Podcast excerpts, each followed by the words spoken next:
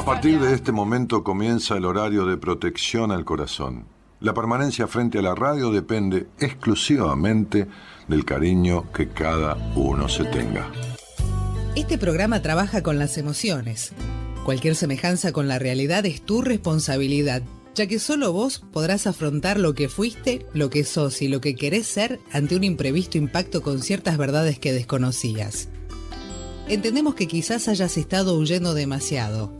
Es hora de dejar de escapar. Gracias por volar con buenas compañías. Con ustedes, Daniel Martínez. Hola, buenas noches, ¿cómo estás?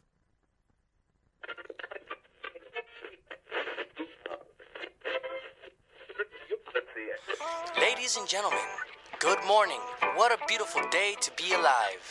You know, we only bring you the greatest and the smoothest. And today, a great number by Diego Torres and Nati Roots. Llego a eso de las 8 y 10, siempre un poquito retrasado y el trabajo todo acumulado. Me encontrou com o chefe outra vez. Com sua cara de poucos amigos. Sempre tem um problema comigo. Sigo dando vueltas sin saber qué hacer. Vamos con, a cambiar, vamos con un tema de Diego Torres que yo quiero arrancar, que es que no me pierda. ¿Eh? Ah, mira. Bueno, dale. Pegá que no me pierda. No necesito visa ni tengo prisa. Porque no importa tanto dónde voy. Para sentirme libre. Para quedarme solo. Voy a cambiar de rumbo y en un segundo así descubro todo lo que soy. Quiero ser libre.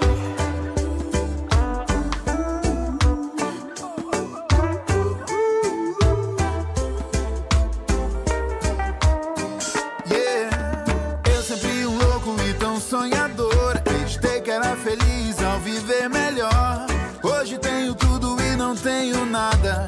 Se minha alegria se acaba. Llego a sentarme en la televisión y veo que este mundo está peor que yo. La gente ya perdió las ganas, ya no creen en el mañana. Tengo que escaparme de esta situación. Veo cuánto tengo en mi pantalón. Estoy que me subo en el primer vuelo al olvido.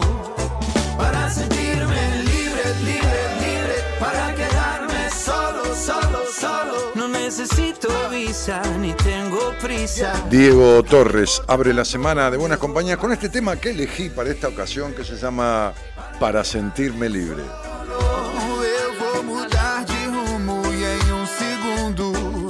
Descubro tudo o que sou.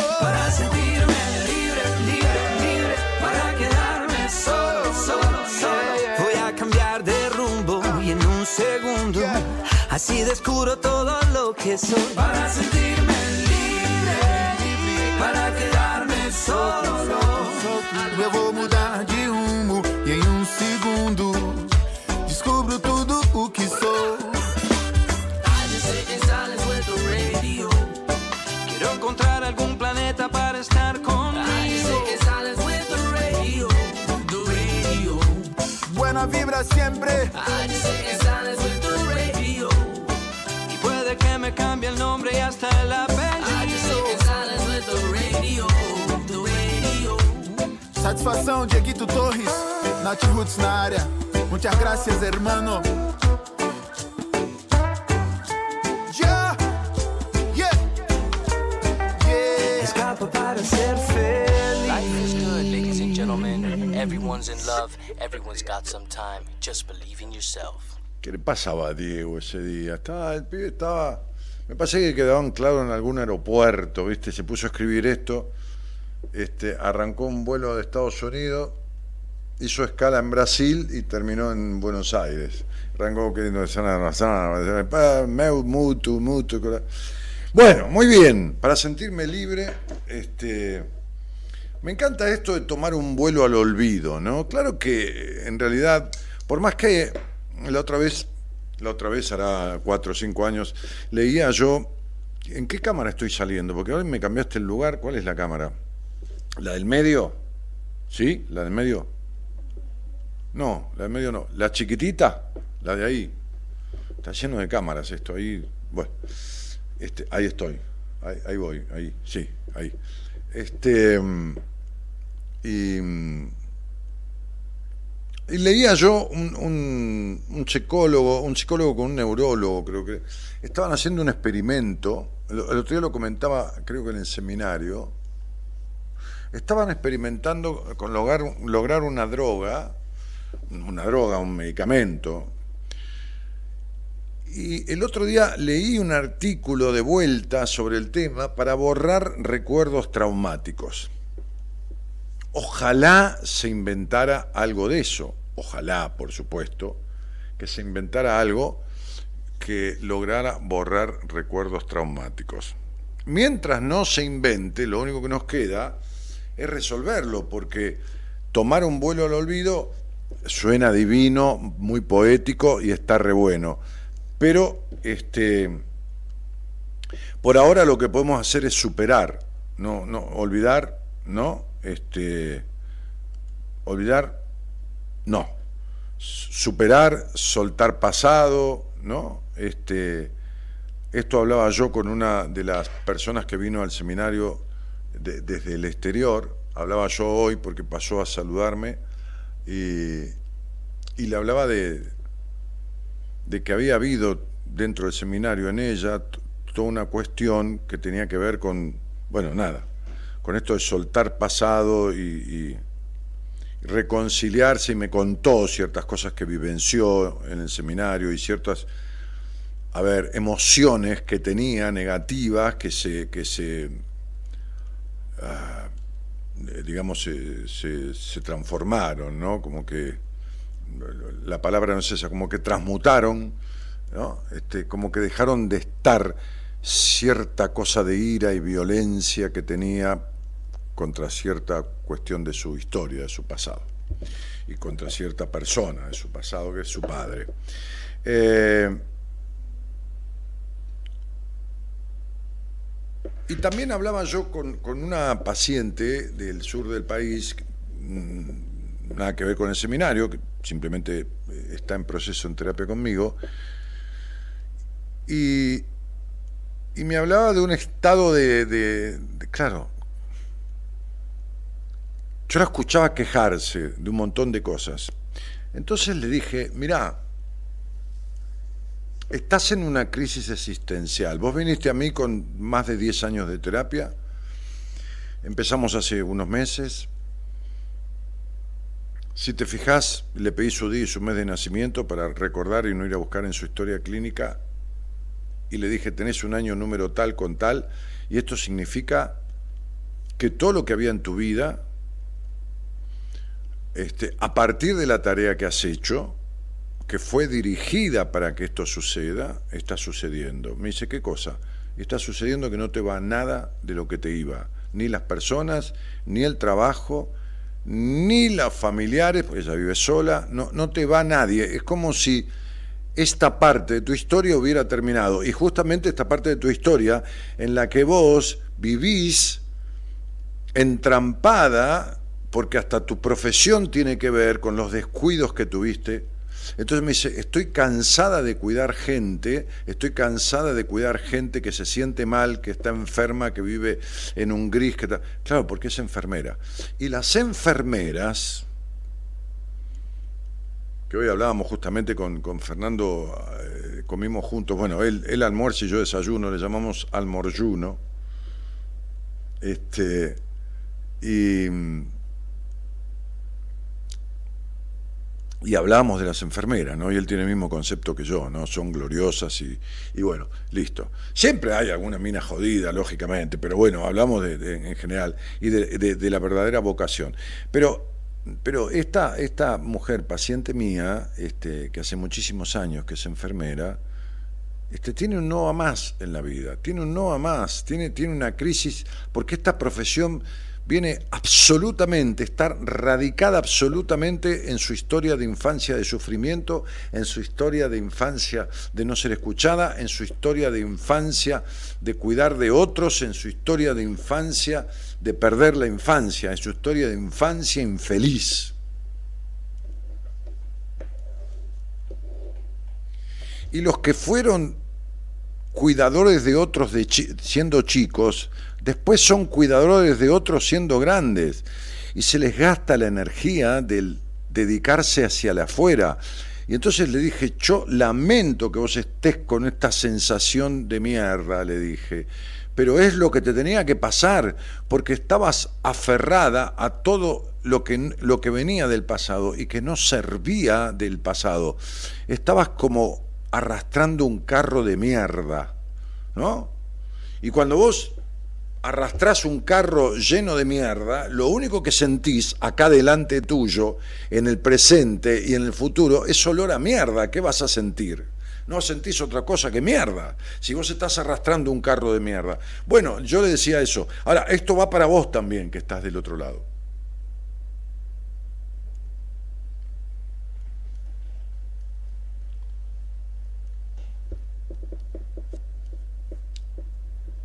Entonces, cuando uno empieza a soltar ese carro de mierda, se queda sin lo único que tiene. Entonces se queda en que en una sensación de que por lo menos estaba agarrado a la mierda, pero estaba agarrado. Ah, ahí te quiero ver. Ahí te quiero ver.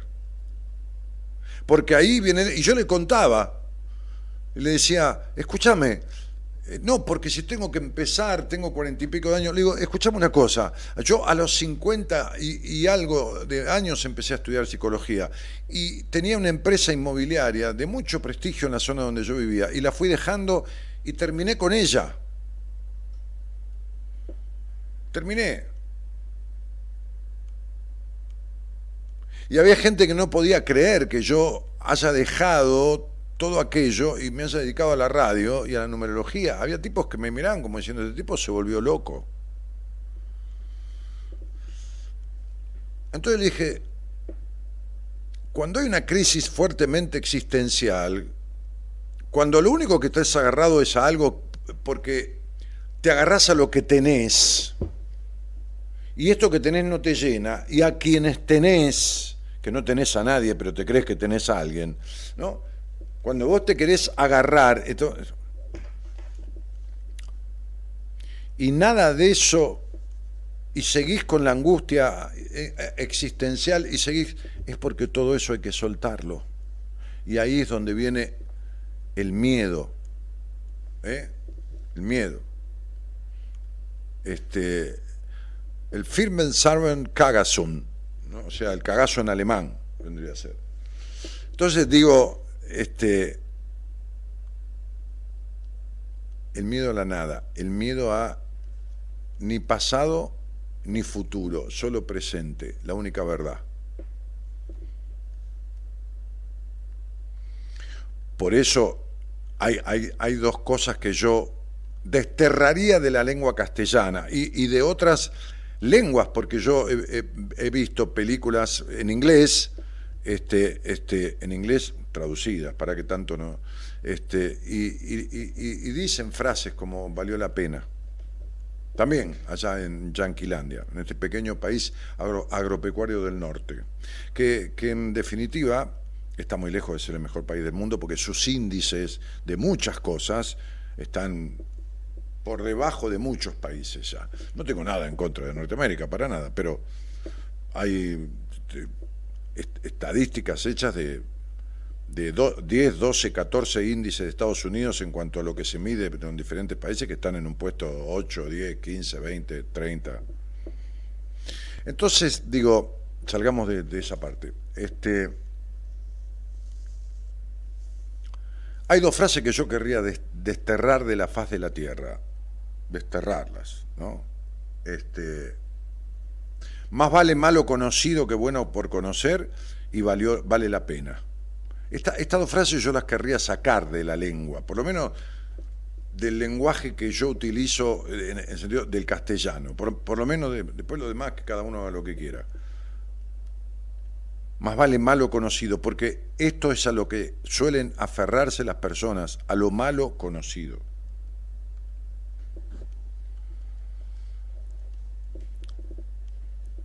Hoy hacíamos un posteo más bien lo hacía ahí la, señora productora, este, que tiene que ver con, con el deseo de libertad. Hay un tema de, de justamente ayer estaba viendo un, un video de, de Javier Calamaro del programa que hace en televisión.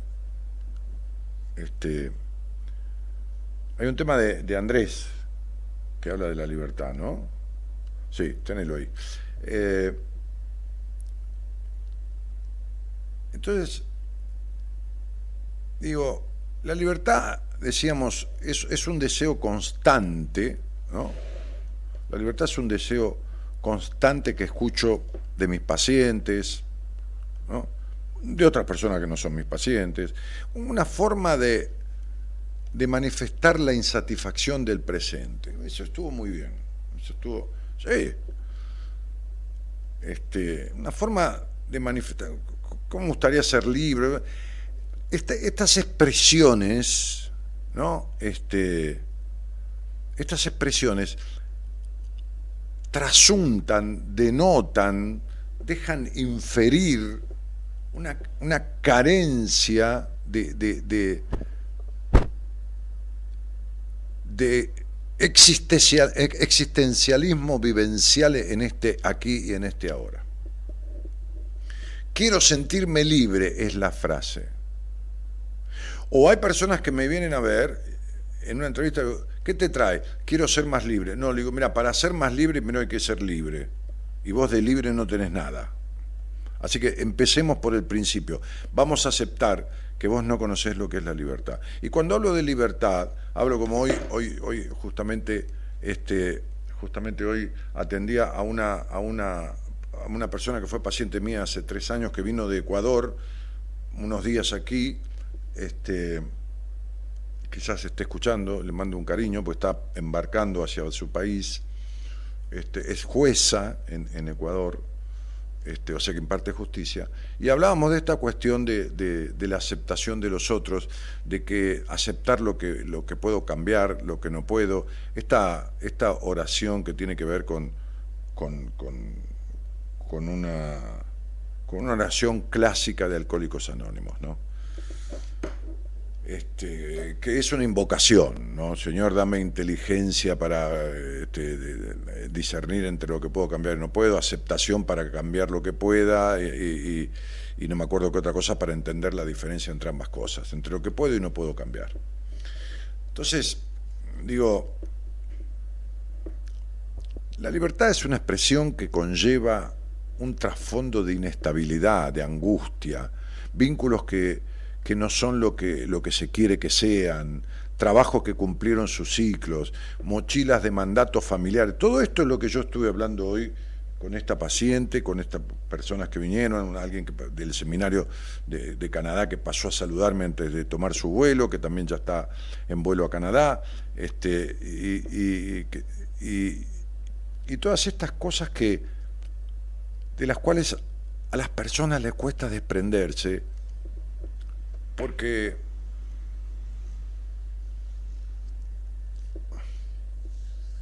¿cómo les puedo decir?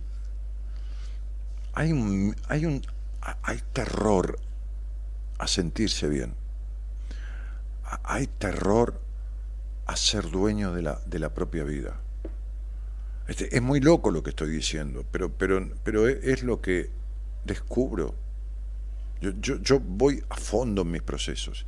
Quienes han estado en este seminario saben lo que es ir a fondo, saben en lo que es entrar de una manera a un lugar y a los tres días salir eclipsado, movilizado, transformado, liviano, eh, con una sensación corpórea, con el cuerpo sintiendo sensaciones diferentes, desestresados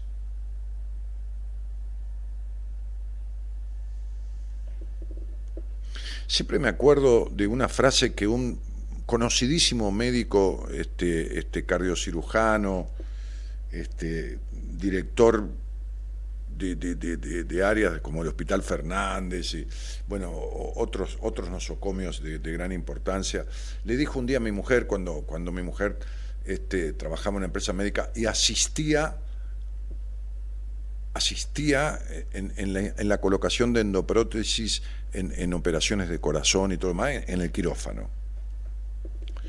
Y volviendo con este médico, el doctor Fernando Sichero, que es conocido, ha estado mucho en televisión en la época de la pandemia y todo lo demás, volviendo con Fernando, que yo lo conozco también, este, hay dos cosas que, que, los médicos utilizaron siempre como muletilla cuando no saben qué carajo tiene uno, ¿no? La primera es tiene un virus, esta, esta, esta es vieja. En una época uno tenía algo hace como 15, 20 años, lo que tienen algunos años, este, este, se deben acordar, que muchas veces cuando no, no, se, no sabía, que tenía un poco de fiebre, un poco de esto, un poco de, de vómito, un poco de, tiene un virus. Entonces, en aquella época, hace unos años atrás, 20 años, era famosa la sulfamida, no el antibiótico, la sulfamida. Hay una en especial, que no me acuerdo del nombre, este, que se va a acordar alguien de los que están escuchando, que me van a decir, este, eh, no me puedo acordar, que era la marca famosa, de, sulfamida. Entonces, eso que era una sulfamida que es como un antibiótico, pero no es antibiótico, que es como menor que un antibiótico, bueno. Y después la otra cosa que, muchos médicos utilizan eh, como, como explicación es, es, estrés. ¿Viste? Estrés, el estrés. Entonces, eh, Gabriela, cuando llegó ese día a casa que nos vimos, este, me contaba de esta conversación con, Fernando Sichero, este, este médico, este, y le dijo, eh, Gabriela le dijo, ustedes los médicos hablan mucho de estrés, ¿me puede decir qué es el estrés? Porque no, ninguno lo define. Y Sichero le dio una definición, una descripción, me parece inmejorable de lo que es el estrés. Inmediatamente, ni lo pensó, le dijo, el estrés es la incapacidad de gestionar emociones. El estrés es la incapacidad de gestionar emociones.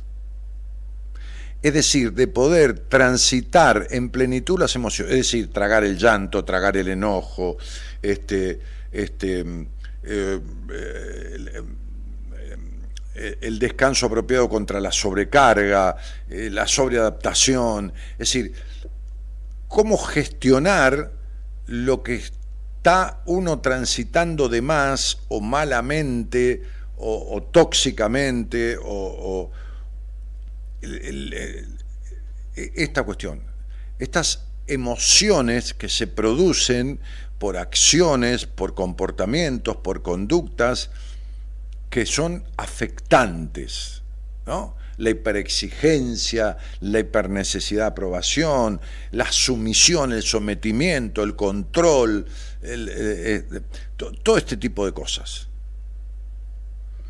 Las emociones que produce eso, si no están gestionadas, entonces derivan en un estrés.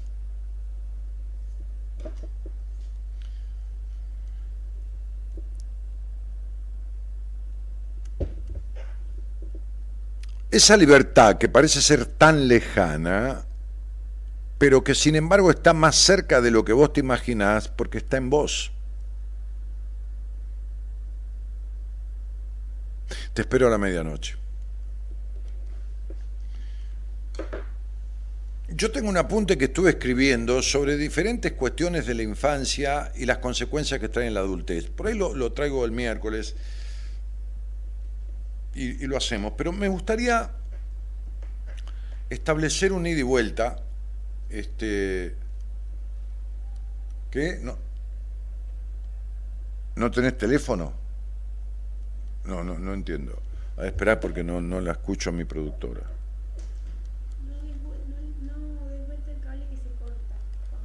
Ah, ah, ¿se corta si yo anudo el cable? ¿Ah, sí? ¿Se corta? Se corta porque estoy enroscando el cable con los dedos. Bueno.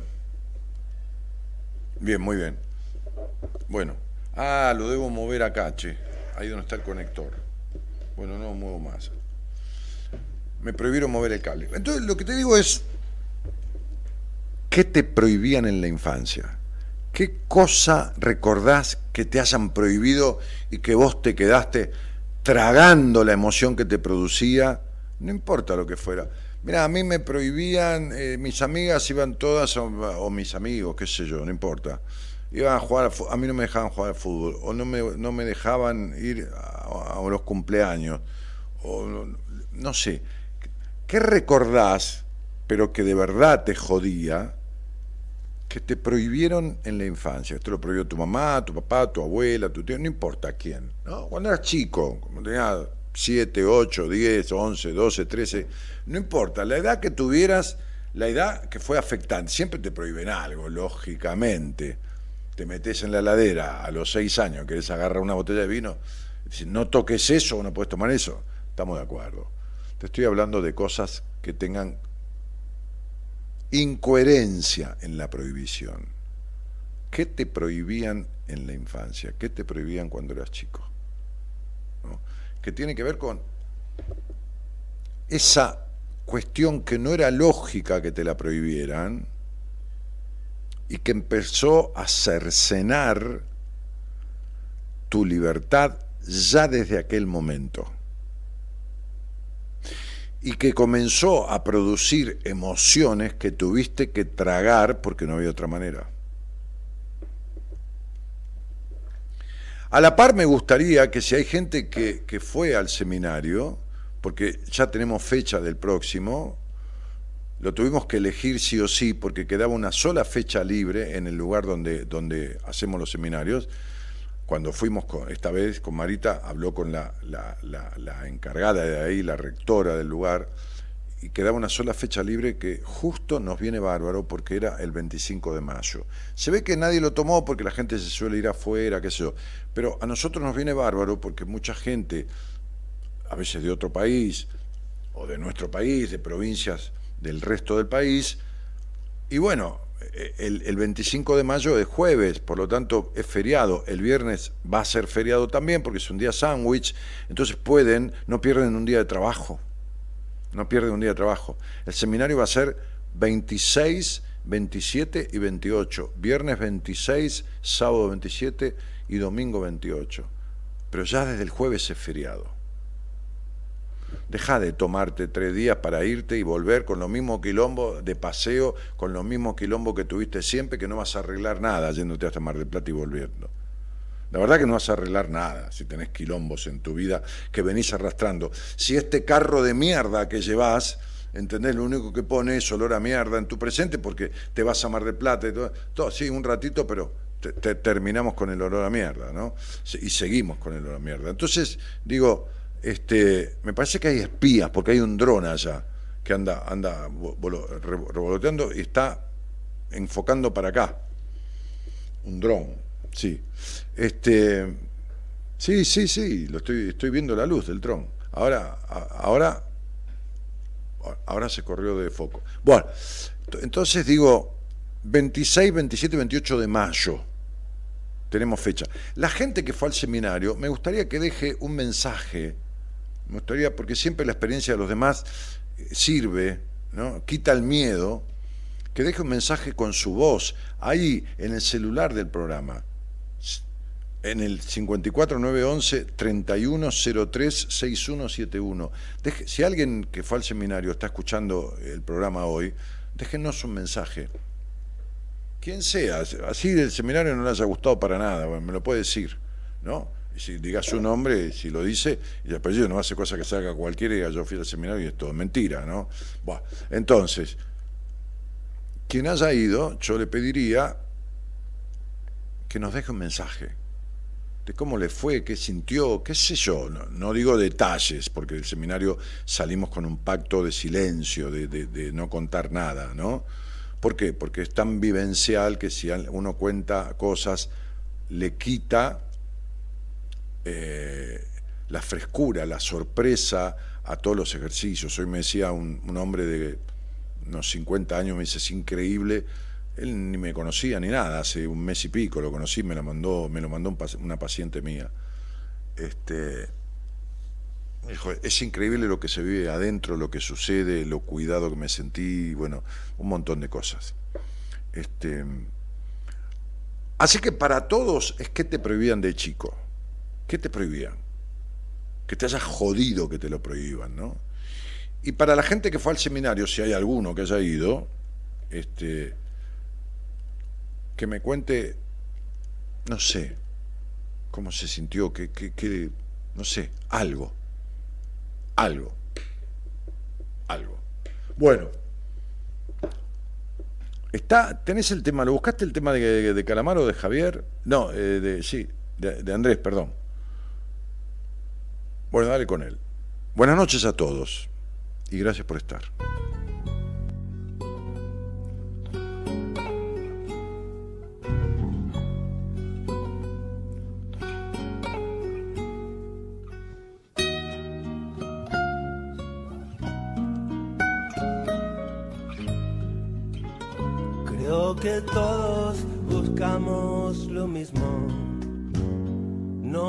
Sabemos muy bien qué es ni dónde está.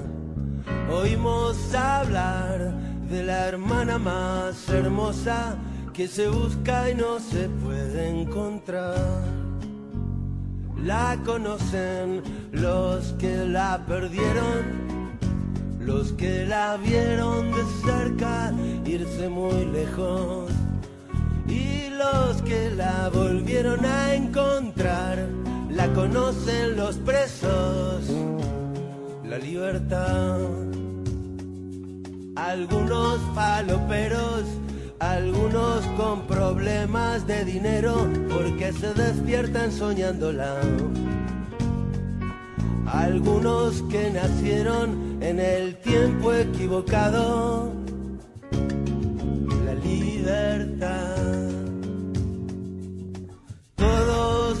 Marginales del fin del mundo esclavos de alguna necesidad. Los que sueñan despiertos, los que no pueden dormir. La libertad.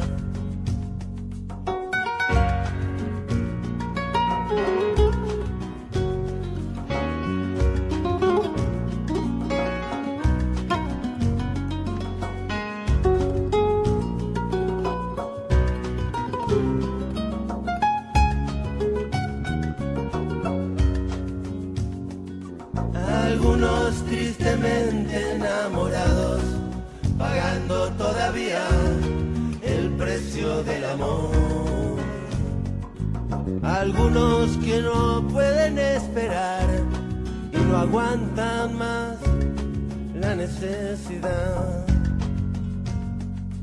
Algunos cautivos de eso que no saben dónde mirar tengo algunos hermanos y una hermana muy hermosa, la libertad.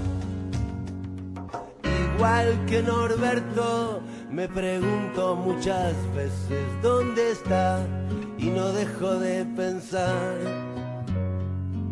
Será solamente una palabra, la hermana hermosa, la libertad.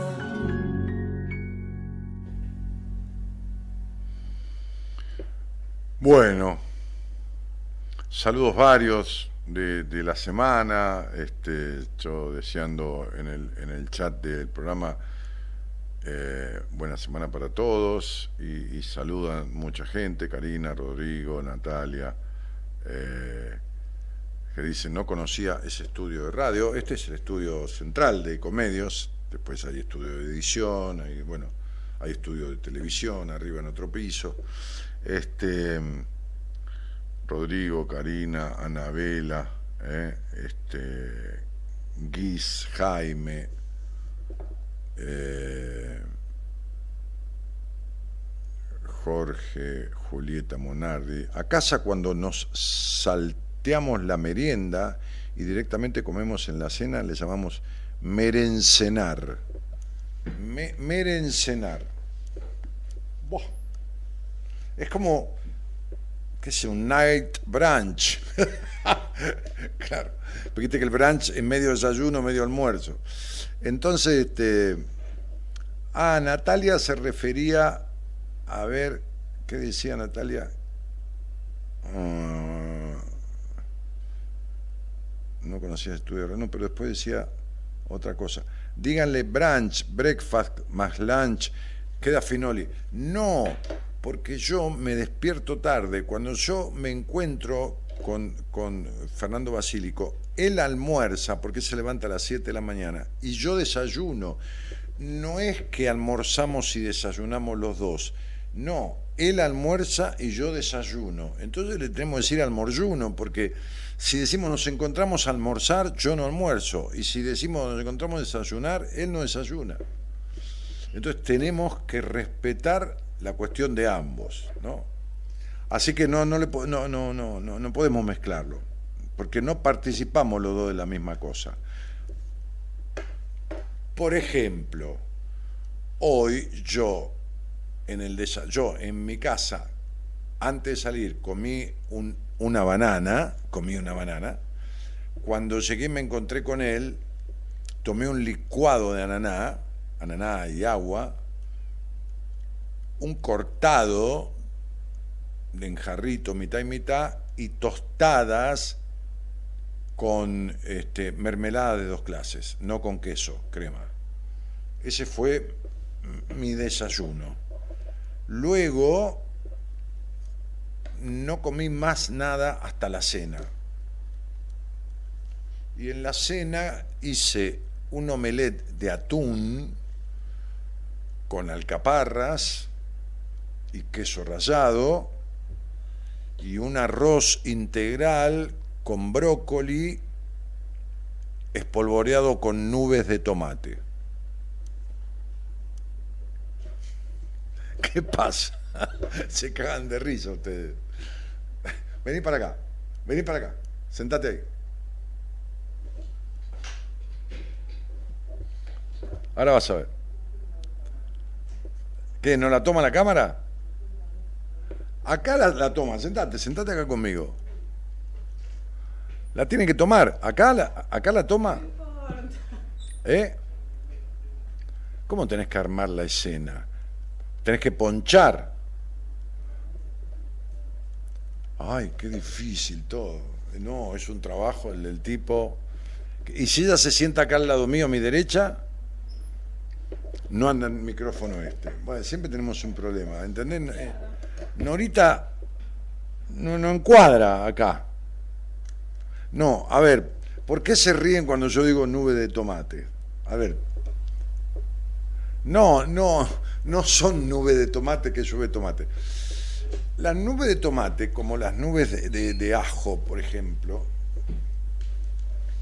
hay un lugar en la calle Corriente, usted que conoce, anda por todos lados.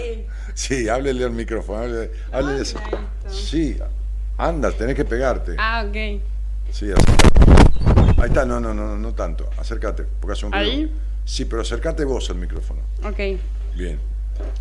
Hay un lugar, usted que ha recorrido algunas calles de Buenos Aires, Sí.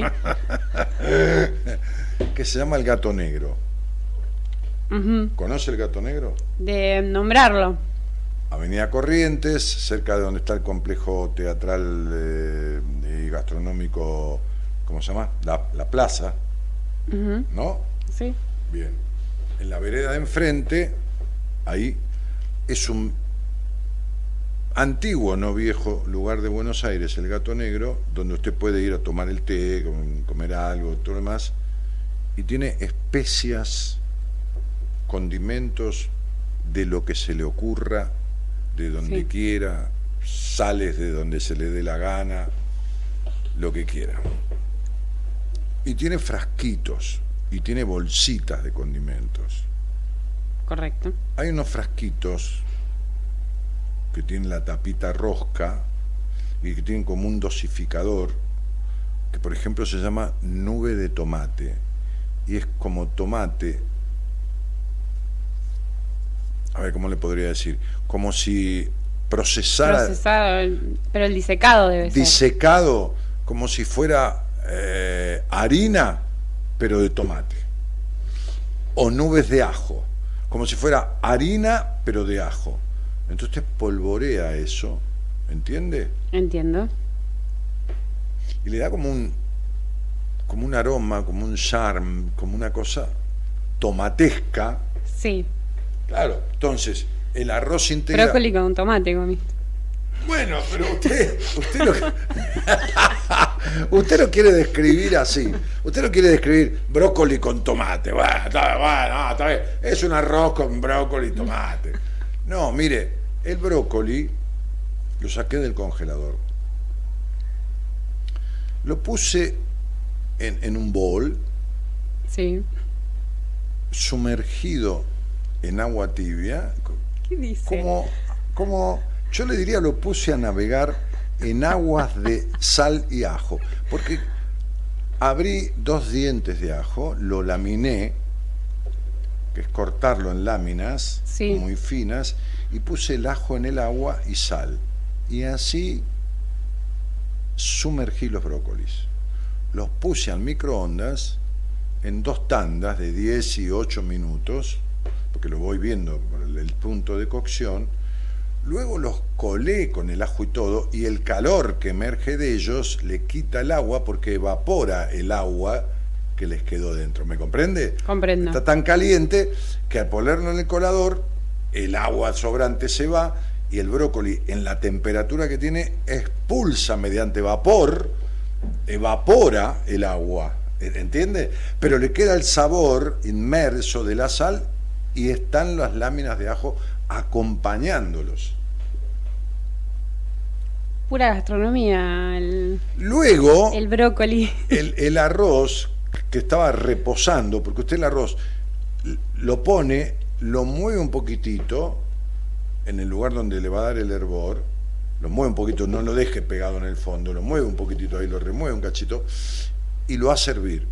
Cuando el arroz hirvió durante 5 o 6 minutos, ¿me comprende? Comprendo. Buen hervor, a fuego potente, apaga el fuego. Y lo tapa, tapa el recipiente. Y el arroz continúa su, su proceso evolutivo de cocción con el agua, va absorbiendo, agua. Absorbiendo el. Claro, y se queda a punto. ¿Me comprende? Comprendo. Muy bien.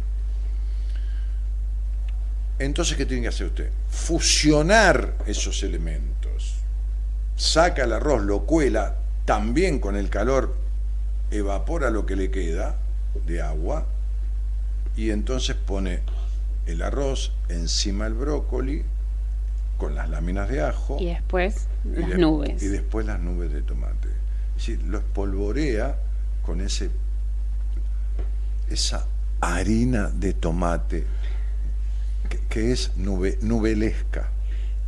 Bien. Comió arroz con brócoli. Bueno, la tipa no tiene. La tipa no, no, no, en, en Norita, en, en Norita, no, no. Eh, eh, no sé para qué le pusieron Eloísa Noralí, ¿por qué no le pusieron María Norita y se acabó el kilo? De las nubes, de los. No sé qué. Es como que, entonces, eh, la señora que fue paciente mía que vino de Ecuador me trajo de, de obsequio eh, atún ecuatoriano, que es un atún muy bueno, de mucha calidad, el atún de Ecuador, y me trajo eh, dos bolsitas de snacks. De snacks. Sí, snacks. ¿Sabe lo que son los snacks? Sé lo que son los snacks. O sea, sí, sí. ¿Podría describir lo que son los snacks? ¿Usted tiene un sentido? Eh, sí, algún previo a la comida, Se, se le llama... alguna se- cosita se- para picar, Claro, se le llama snacks a lo que se diría... A lo que el sería aperitivo. un acompañamiento para eh, la previa de la comida, lo que sería... No llega a ser un tentempié, no llega a ser un tentempié. Correcto. Me trajo de snacks, ¿qué me trajo?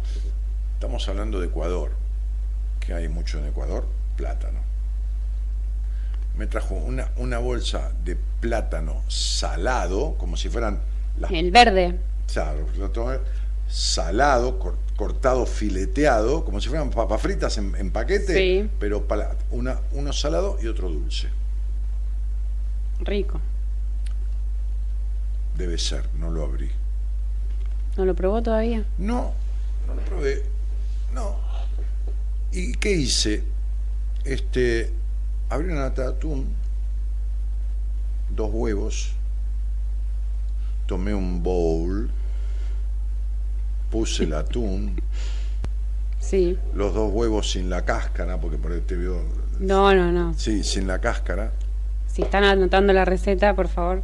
sí, los dos huevos sin la cáscara, una cucharada de queso crema diet, de queso crema diet, lo mezclé, ¿ok? Ok. Dejé sin condimentar, porque ya el atún Nada es, de nubes. es salado. No, nada de nube, no, no, no quise ponerle. ¿Qué, qué nube iba? Ahí iba un poco de ajo o, o iba una sal de ajo. ¿Me comprende? Porque hay, hay sal de vino. ¿Usted tiene sal de vino, por ejemplo, sal de, sal de Malbec? No, no tengo. Bueno, usted que estuvo algún día en mi casa, ahora que nos fuimos Sí. a vacaciones con mujer y vi- vino a casa como cuidar un poquitito, Sí. este, este, el gato y todo esto, Sus plantas. las plantas, regar las plantas, este, si usted abre la alacena, yo le dije busque lo que quiera de comer, va a haber frascos y frascos de nube de ajo, de nube de esto, de sal de Malbec. ¿Sabe lo que es untar una tostada con manteca? Una tostada tibia, ¿eh? manteca y granitos de sal de Malbec. No, eh, mire, Se le hace agua a la boca.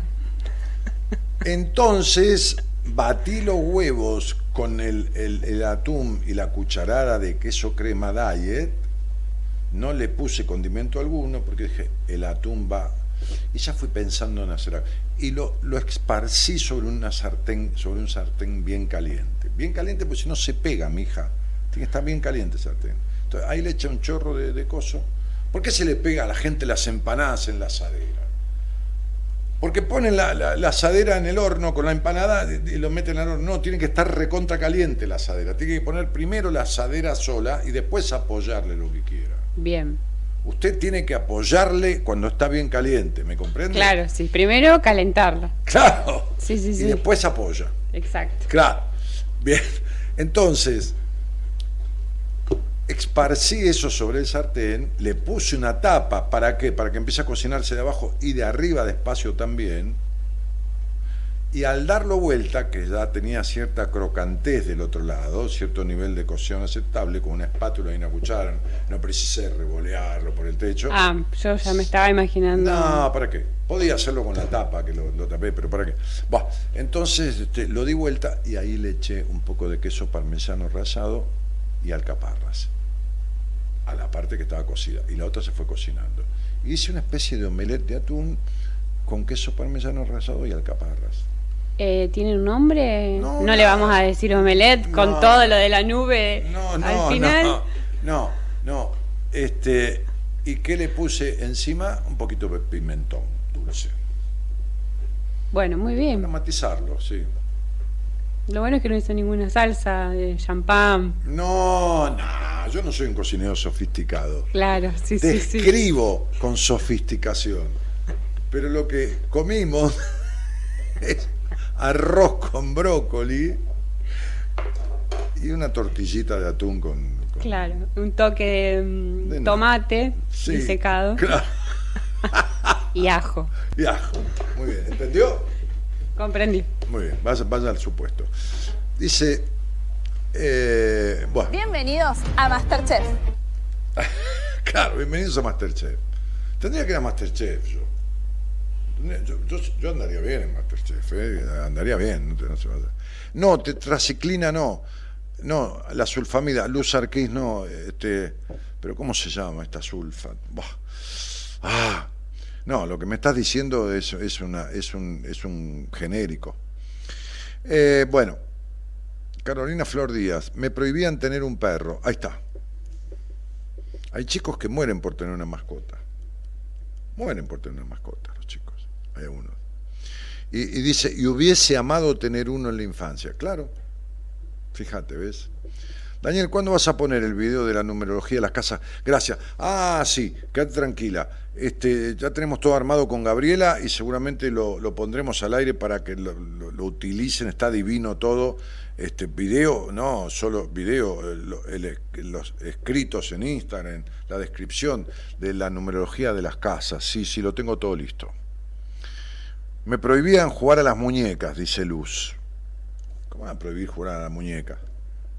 Es insólito, ¿ves? Prohibirle jugar a la muñeca a una nena. Qué cosa grande. Bactrin de Roche, claro, Bactrin, una sulfamida. Bactrin, el viejo Bactrin. Muy bien ahí, Carlos Magrán. Los pediatras lo recetaban por las dudas. Claro, por las dudas. ¿Qué tiene? Dele Bactrin. Sí, sí, sí, dan Bactrin. Olvídate. Sí. Este, la sulfamida más conocida, claro. ¿Qué, crees? ¿Qué? Ah, pasó un mensaje, dale. Hola Dani, buenas noches. ¿Cómo andás? Te habla Juan José Pardo. Bueno, yo estuve en el seminario y ¿qué te puedo decir del seminario? Que ya casi una semana sigo con la misma energía con la que salí. Eh, siento la, una libertad que antes realmente no la sentía. Y, y he comparado una foto que tengo horas antes de entrar en el seminario con una foto el día después del seminario y soy otra persona, eh, otra sonrisa, que la sonrisa esa me sigo sacando fotos y sigue igual. Y cuando comparto las fotos en comparación eh, también veo cómo se sorprenden cuando, cuando ven mis, mis dos versiones. Así que eh, el seminario es un viaje de ida. Muchísimas, muchísimas, muchísimas gracias a vos y a todo el equipo y bueno, y a quienes compartieron el seminario conmigo. Un abrazo grande para todos, gigante. Hay una cosa que no notás, Juan, que estás hablando más lento y mucho más claro que cuando llegaste.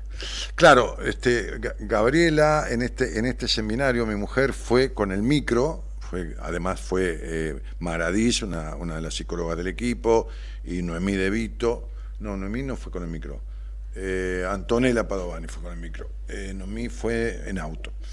Este, y Gabriela hizo tomas, sacó fotos y, videos de, de todos cuando se encuentran, cuando vienen con cara de a dónde voy, qué va a pasar, y con las caras que traen de su mundo y de su vida, ¿no? Este, después cuando se van hay tomas de todos ellos, hay, hay, hay videos, hay algunas fotos, no tantos como la última, el anterior seminario, porque el calor era insoportable. Nos tocó el fin de semana de mayor calor del, del, del verano. Llegó un momento que había cuarenta y pico de grados de térmica, era una cosa tremenda. Este, bueno, muchísimas gracias, Juan. Te mando un abrazo grande. Hiciste un laburo bárbaro, realmente, y, me gustó mucho lo que, lo que dijiste que ibas a emprender el último día, el domingo del seminario, que me lo dijiste ahí en un apartado, que ibas a, a, a emprender algo que cuando llegaste al seminario no pensabas hacer, ni por las tapas, ni de casualidad en, en, tu, en el resto de tu vida. Sin embargo, ahí tomaste la decisión de hacer totalmente lo contrario. Y me puso muy feliz eso. Me puso muy feliz por vos. ¿eh? Este, Luz Arquiz dice, a mi madre no le gustaba que juegue a las muñecas, mi padre no, al contrario, me las compraba. Y al día de hoy me encantan las muñecas y le compro a mis nietas y de paso juego con las muñecas. Muy bien. Patricia Serrano dice, hola Dani, qué lindo escucharte, se te extrañaba.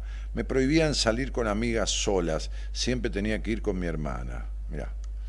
Este, gracias a Dios mis viejos con sus errores nunca me prohibieron nada, solo recomendaciones de peligro, bueno, lógico, este, transitar con la bici en lugares de poco tránsito, sí, está muy bien, eso no es prohibir, eso es poner limitaciones lógicas, ¿no? Está muy bien, está muy bien. Eh, Daniel Gallo dice, buenas noches, Daniel, mi papá tiene cáncer de pulmón, me gustaría saber cómo se hace para no sufrir tanto. Sé que el sufrimiento es inevitable, pero realmente la estoy pasando pésimo. Y no, no, no.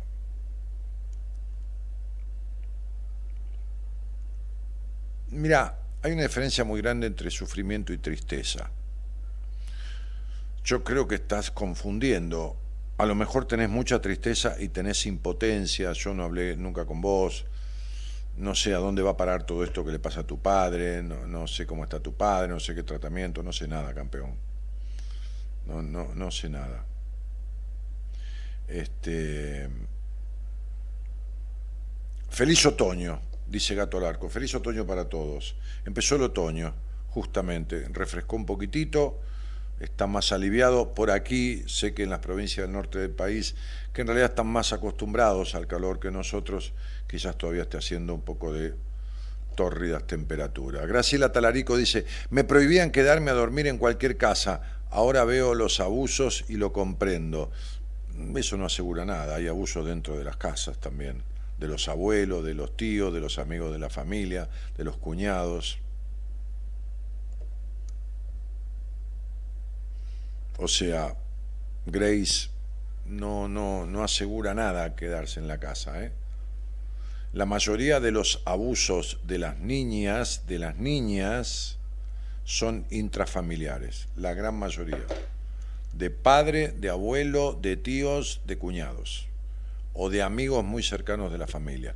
La mayoría, ¿eh? más de la mitad, digamos como un 60% de los abusos de niñas son intrafamiliares. ¿De acuerdo? Eh, siendo que la mayoría de los abusos de niños varones, la mayoría es al revés, es a la inversa, son afuera. Qué lindo verlos juntos, dice Fernanda Donelli. ¿Se refirió a vos y a mí?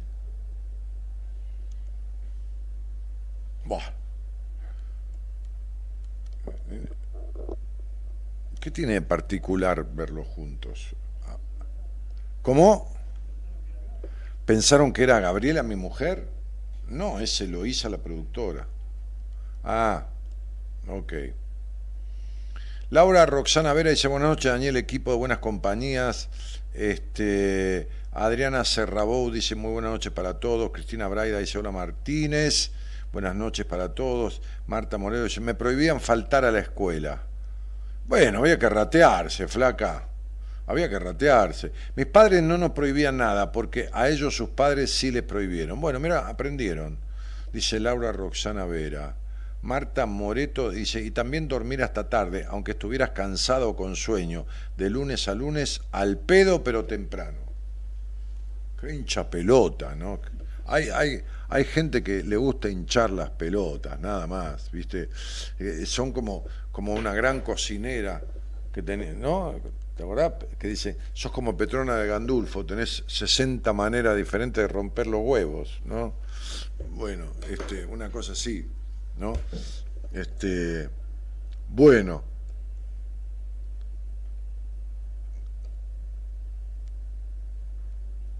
¿Qué más?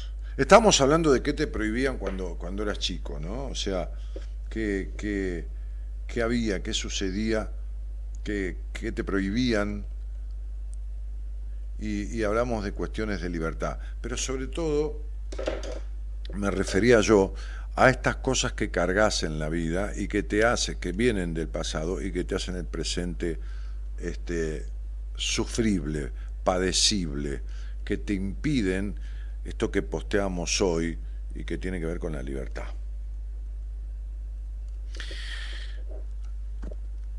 En el, 54, en el 54911 31036171 es el teléfono, eh, el, celular de la producción. Manda un, WhatsApp ahí, no, no llames, manda un mensaje de WhatsApp al WhatsApp de ese teléfono, ¿sí? Manda un mensaje a la aplicación y, a ver, voy a refrescar esto. Ok. Y si querés, conversamos sobre, para que descubras, voy a utilizar la, tu numerología, esto de qué te está impidiendo sentirte o vivir libre como quisieras. Si querés yo te ayudo a descubrirlo. mensaje por escrito al 54911 31036171. Ese es el teléfono que está en pantalla en la transmisión. Esto es Buenas Compañías. empezó la medianoche y termina en cualquier momento. Vamos.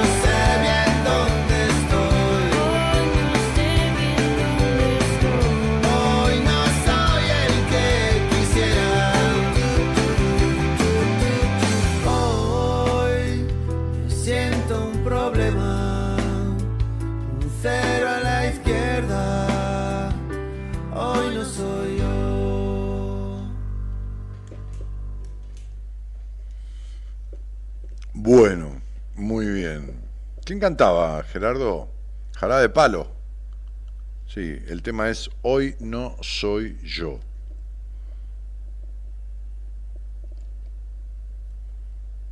Bueno, me prohibían faltar. Ah, esto ya lo leí. Ah, Fernanda Donelli. Entendí Fernando, yo. Fernanda Donelli era.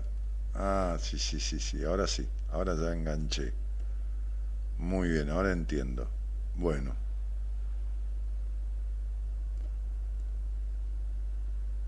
Me parece que hay una quietud de viernes, ¿no? No, no veo ni mucha actividad, sí, de, lunes digo, no veo ni mucha actividad en el chat, ni mucho interés por contestar la consigna. Tampoco había gente que haya ido al seminario. Es un día medio extraño, ¿no? Yo este, personalmente tengo un, lo que se llama numerología un día 9, que es más un día de cierre, de final que de inicio, ¿no? Fíjate que es raro que no haya nadie que quiera hablar conmigo, pero son días raros, ¿no? Un día, es raro que no haya nadie que quiera conversar de cualquier cosa o tratar de descubrir algo que le está pasando o tratar de interpretar un sueño que tuvo o, una explicación a cierta eh, dolencia dentro de lo que yo puedo decirle sobre cierta connotación emocional que tiene cierta enfermedad. Este, es, es muy loco, ¿no? Hay, hay como que toda la gente que está del otro lado este, está sin inquietudes, ¿no? Incluso muy poca gente que haya ido al seminario, porque la gente que sí, que suelen escuchar el programa, pero pasa que también pasó una semana del seminario y están como locos con el tema del grupo que arman, ¿viste? Este, las primeras semanas, el grupo que se arma del seminario, que tienen todos los contactos de todos, bueno, hay toda una tarea que hacemos para que tengan la elección de poder contactarse. Los primeros tiempos es infernal, porque, claro, lo que se vive en el seminario los hermana a todos, porque lo que aparece ahí de todos es la pura verdad de sus vidas. Es decir, no hay careteo de nada y nadie obliga a nadie a nada, pero aparece todo como si fuera, como dice Fernando Basílico, el médico, ¿no? que él viene desde el seminario de octubre, él no había venido nunca en los años anteriores. Dice, esto es mágico, ¿no? El lugar es mágico, lo que pasa es mágico, es todo mágico. Y sí, es cierto. Entonces salen, como loco, dice, tengo 32 hermanos, me, decía alguien, ¿no? Por, por, por muchas cuestiones que, que, suceden ahí, este, porque fueron 33 las personas que vinieron esta vez al seminario. Pero por eso digo que es un día así como neutro, fíjense, ¿no? Hay como un... No me pasa nada y si me pasa no no me aguanto o me estoy haciendo mucho problema por lo que nunca me pasó y me pasaron cosas por las cuales no me había hecho problema, ¿no?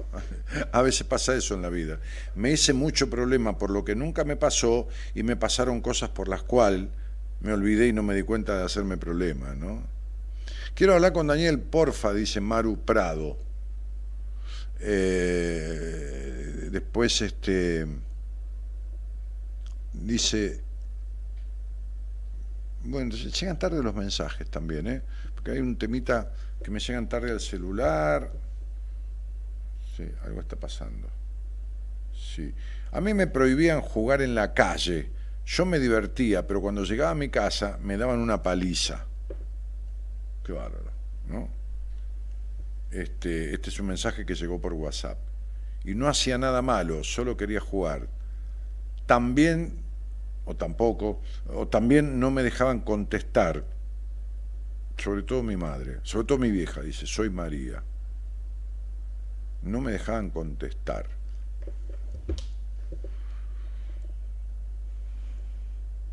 Que vos imaginate las emociones que no gestionaba esta niña. La carencia de libertad que produce tremendos enojos, ¿no? este, la emoción de frustración por no poder jugar, eh, la paliza o los golpes por contestar, porque decir, qué sé yo, contestar a algo que le decían, o contestar por ahí un poco mal o algo, bueno, una paliza.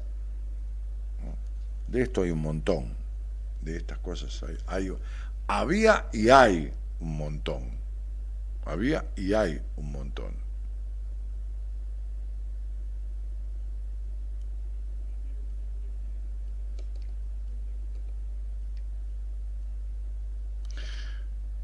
Uh, sí, el teléfono, el teléfono, acá acabamos de postear, el teléfono para mandar mensaje, para querer hablar conmigo, es el que está en pantalla.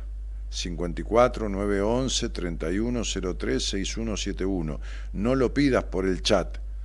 Manda el pedido por teléfono. ¿eh? Manda el pedido por WhatsApp, no aquí en el chat, porque yo no, no te puedo tomar la conversación desde aquí. ¿Está? Bueno, así tenemos un día como tranquilo, neutro. Claro, pero está así como como estoy para escuchar, no estoy para hablar, para preguntar nada, no tengo inquietud de nada, estoy bien en mi vida, no hay nada que me moleste, no hay nada que de lo que quiera conversar con vos, Daniel. No me está pasando nada, no, no, no tengo ninguna afectación, no, no tengo ningún, no tuve ningún sueño conmovedor que necesito, que necesite que me interpretes, no nada. Vamos a un tema, Gerardo, y veamos. Buenas compañías es esto, es Radio Verdad. En la vida hay cosas chotas que te pueden poner mal y otras que solamente te hacen putear. Cuando estés pum para abajo, no te achiques, canta un rato. Y eso va a hacer que todo marche bien. Toma lo bueno y deja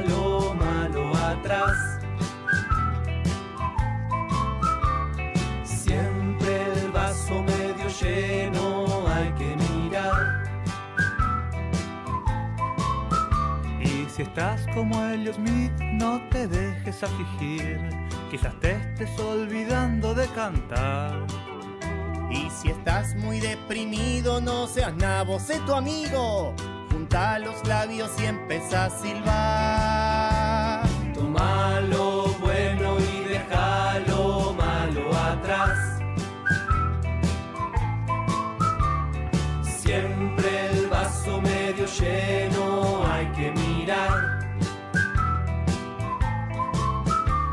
La vida es una estafa, la muerte siempre gana. Te conviene despedirte con amor. Olvida tus pecados, despedí a tus invitados. Disfrútala porque esa es la que va. Toma lo bueno y deja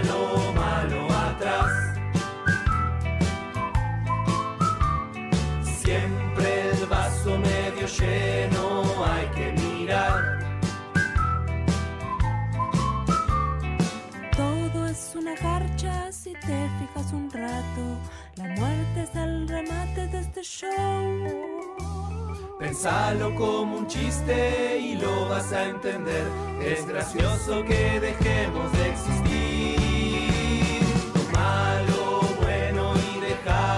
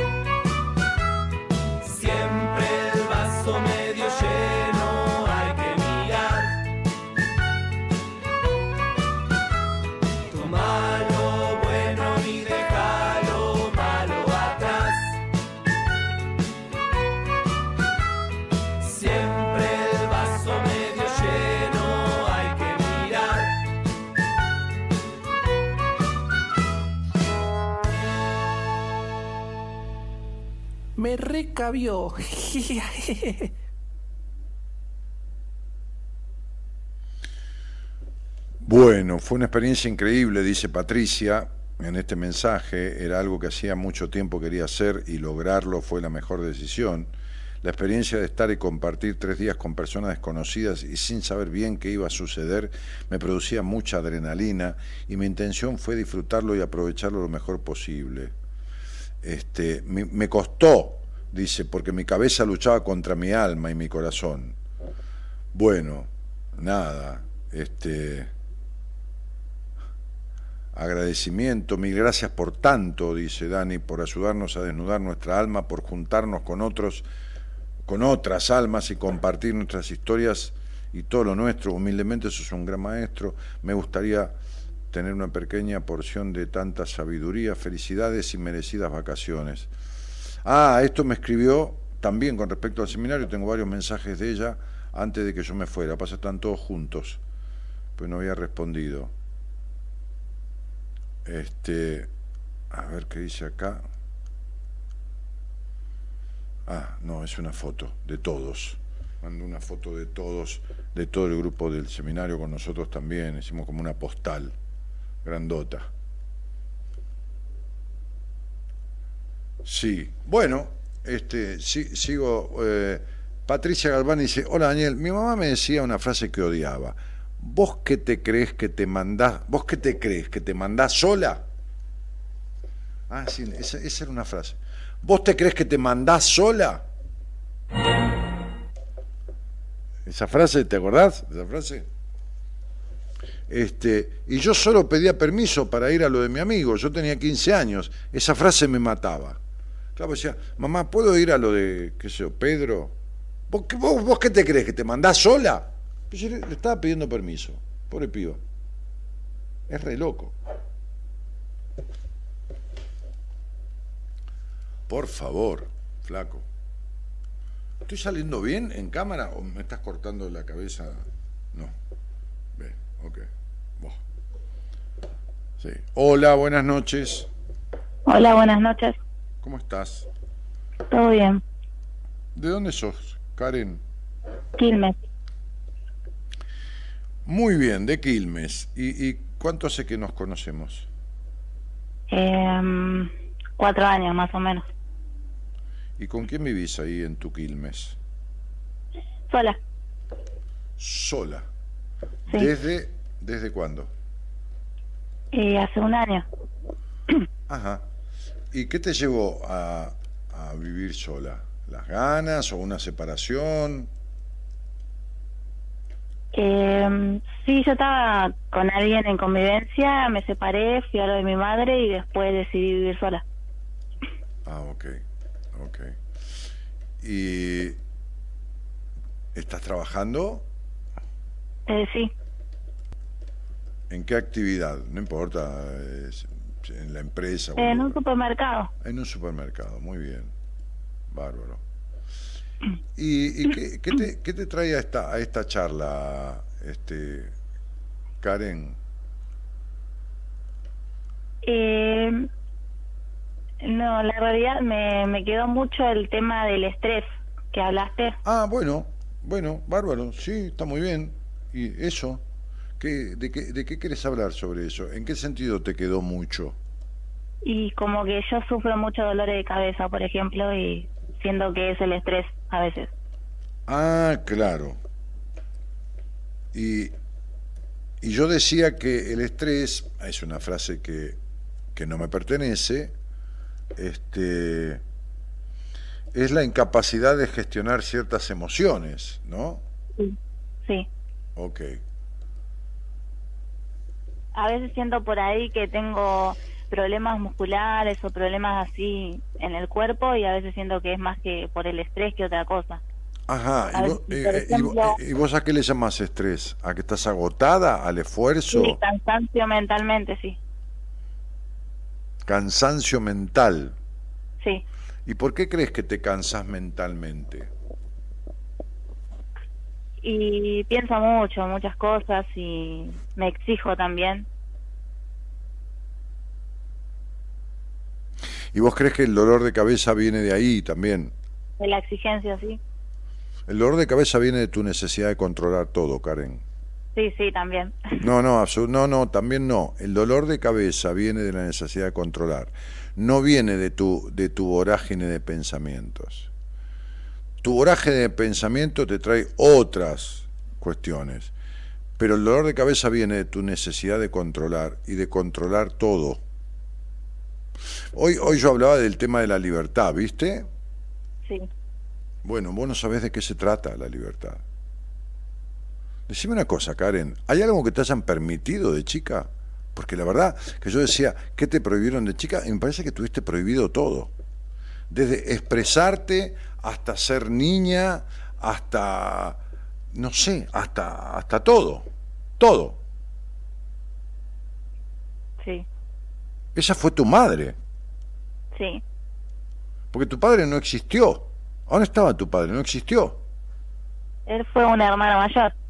Ah, fue, fue, fue- otro niño en la familia. Sí. Pero tu madre ha sido una especie de general nazi, ¿no? Como un coronel de, de la Gestapo. ¿Entendés a qué me refiero? Sí, sí. Ahora, el tema, Karen querida, es que vos, est- estas cosas, que tenés 26 años, 27, sos joven, por supuesto, no has podido despegarte de nada de, de- de las cosas que te quedaron como consecuencia de esta crianza. Por ejemplo, fíjate que vos razonás muchísimo todo. ¿No? Sí. Bien. ¿Y por qué razonás muchísimo todo? Bueno, las personas que, que razonan muchísimo todo, en general tuvieron dificultades de poder expresarse libremente en su infancia. Entonces, lo único que les queda es razonar, tragarse las palabras y pensar todo el tiempo. ¿Me explico? Sí. Porque cuando una niña no se siente escuchada por nadie, no se siente lo suficientemente escuchada, lo único que le queda es pensar. Meterse para adentro, como te pasó a vos, y pensar. Sí. Ok, segunda consecuencia de esta historia, tu desconfianza de los hombres. ¿Por qué esta, esta desconfianza de, de- de los hombres? Porque tu padre te traicionó, nunca te protegió de tu madre. No estuvo para decir, basta ya, basta ya de esta crianza con esta niña. Entonces, esta decepción inconsciente que tenés de tu padre, este abandono, entre comillas, emocional de tu padre, hace que desconfíes de los hombres. ¿Me explico? Sí. Sería, los hombres abandonan, porque el modelo que tuviste en tu padre es de un hombre abandónico. Es decir, los hombres no te protegen. Es decir, me tengo que cuidar yo sola. Entonces, ¿qué haces? Te cerrás, te resguardás, tenés miedo a que te traicionen. ¿No es así? Sí. Bueno, entonces no vivís nunca. Entonces querés tener todo controlado, razonar todo, que nadie te descubra en tu verdadera manera de ser, no mostrar mucho los sentimientos, no, no, ¿entendés? Guardarte con, con muchos candados simbólicos para que no te hieran y, y vivís con una coraza, como con una armadura. Con muchos enojos, con mucho vacío, con mucha baja confianza en vos misma, con mucha exigencia. Entonces, ¿cómo no vas a estar estresada si todas estas emociones de reprimir, de tragar, de sentir culpa, de no disfrutar, de desconfiar, de- todo esto no está, no está gestionado? Este es tu estrés, no es del trabajo. Estás estresada, Karencita querida, de vivir una vida que no es tuya, no, es- no es tu vida.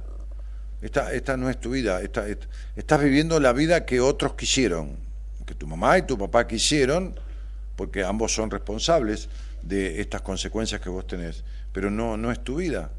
Como suelo decir yo, no viniste a esta vida así. No, no viniste a esta vida de esta manera. Para nada. Pero estás viviendo exactamente tal cual te criaron, con, con- con las consecuencias de, de- de- de la crianza. Eh, eh, como el cuento del elefante, ¿viste? Lo habrás escuchado, que yo lo conté. Eh, no Es- recuerdo. bueno, no importa, te lo cuento. Ese elefante que, que, que- que estaba en el circo y, y- y el nene fue al circo con su padre y cuando salieron vio al elefante que estaba afuera, atado, eh, tenía una cadena eh, con una argolla de, de- de- de hierro eh, en donde tenía puesta la pata, una pata del elefante con la argolla de hierro y a una cadena, ¿de acuerdo? Entonces, no era tan fuerte la cadena ni tan fuerte esa argolla que le sujetaba la mano, digamos, ¿no? Este, la pata delantera. Entonces el, niño, el hijo de este señor que lo llevó al circo, a su hijo, tenía 11 años o 10 años, un chico, chico pero, pero observador. Y le dijo, papá, ¿por qué el elefante se queda ahí siendo tan grandote si podría pegar un tirón y romper ese, ese, ese, ese grillete, esa cadena, ese, ese aro que tiene en la, en la pata y salirse e irse? Al padre le asombró la observación del chico, porque era real lo que decía el, chiquitín. Y entonces el padre le dijo, bueno, te lo voy a explicar. Y se sentaron sobre uno de los cajones, esos que hay en los circos, que dejan los cajones afuera con cosas y pertenencias de, de los actos y todo lo demás que están alrededor de la carpa, este, y le dijo, ese elefante que es grandote, que tiene muchos años, una vez fue chico, fue chico como sos vos, le dijo. Cuando era chico, le ponían esa misma cadena con esa misma argolla en, en, su mano delantera derecha, en su pata delantera derecha. Y el elefantito tiraba y tiraba y tiraba y no se podía salir. Hoy no hace falta ponerle una cadena más gruesa ni una argolla más grande. Él tiene el recuerdo de que no se podía salir. Entonces ni intenta tironear. ¿Entendés, Karen? Sí. Bueno, vos no vivís en la casa de tus padres, pero tenés toda tu vida armada de acuerdo a los mandatos, a las creencias, a las prohibiciones, a todo. A todo. Entonces, como fuiste atada a una cadena invisible de chiquita, hoy por más que tires, no te puedes salir. Porque no sabes cómo hacer para desarmar tanto padecimiento, tanto estrés, tantos dolores del cuerpo, tanto enojo, tanto vacío existencial, tanta desconfianza, tanta culpa sexual. Es terrible el tema con la sexualidad que te quedó de tu madre. Hasta en eso fue impedidor el hogar. Tanto que nombré la palabra y no puedes decir que sí ni que no. Mirá lo que será. Que la palabra sexual no está en tu diccionario. ¿Entendés lo que digo? Sí. Ok. Es como si te asustara. Como si yo Mm, No. fuera... que Sí, es como si yo fuera el demonio, ¿entendés? Que te estoy hablando de, de semejante cosa.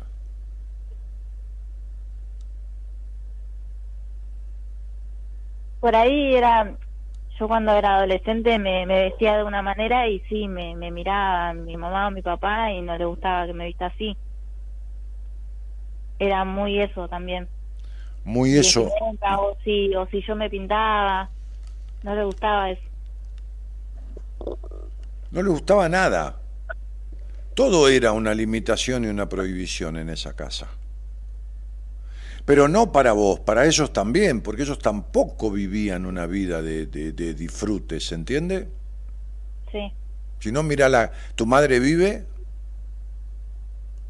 sí, mírale la cara. Imagínate la cara de tu madre y ya te das cuenta. sí. Sí. Ambos igual. No, no, sí, los dos, por supuesto. eh, Si no, no estarían juntos. No, no estaban juntos. Bueno, ¿cuánto hace que se separaron? Eh, hace años. ¿Y, y, y, y- y por, qué, por qué te enteraste? ¿Cuál fue el motivo por el cual se separaron? Porque mi papá le fue infiel y tenía otra familia escondida. Claro, porque tu papá vivía con su mamá, no con su mujer. Sí, tu mamá mi era tu mamá era la mamá y él un niño. Y cuando uno vive con la madre tiene novias por ahí. Sí, claro. ¿entendés? esto es lo que le pasa a todas las mujeres que tienen un hombre niño al lado. Esos tipos salen con otras mujeres porque cuando uno vive con la madre tiene novia afuera sí. Claro Y no, y aparte de eso también mucha violencia entre ellos. Mm. con nosotros también, Mm. con sus hijos. Karen, ¿has hecho algo vos eh, para, para lograr salir de, de todas estas cuestiones que te han dejado tan afectada, mi cielo? No. Y algún día deberías, porque, a ver, Sí, intenté ir a psicóloga, pero no me gustaba cómo era. Karen, tenés ¿Por qué una vida... A ver, vos me conocés, hace cuatro años me escuchaste, lo agradezco. Tenés, Sí, una, sí. vida, tenés una vida absolutamente infeliz en todos los sentidos de la palabra. En las relaciones con los hombres, en las decepciones, en tu vacío existencial, en tu estado melancólico, en los enojos, en la culpa sexual, en la culpa por el disfrute, en todo, Karen. En todo. En todo. Tenés un potencial de vida brutal, extraordinario. Y sin embargo tenés una vida tan gris como el gris era el hogar que, en el que te criaste.